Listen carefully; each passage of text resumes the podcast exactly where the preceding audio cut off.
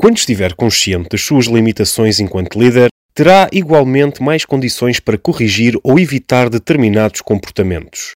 Ficam aqui algumas perguntas que o podem ajudar a refletir enquanto procura as respostas. Número 1. Como é que a minha equipa descreve o meu estilo de liderança se tivesse de partilhar com outras pessoas a experiência de trabalho comigo?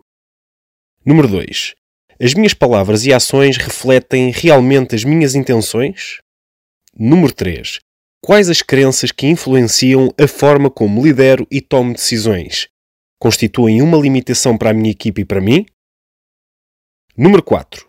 Quem são os colegas com perspectivas distintas que me podem dar feedback sobre o que eu posso fazer melhor? Número 5. Existe algo que eu possa fazer hoje para melhorar o impacto positivo na minha equipa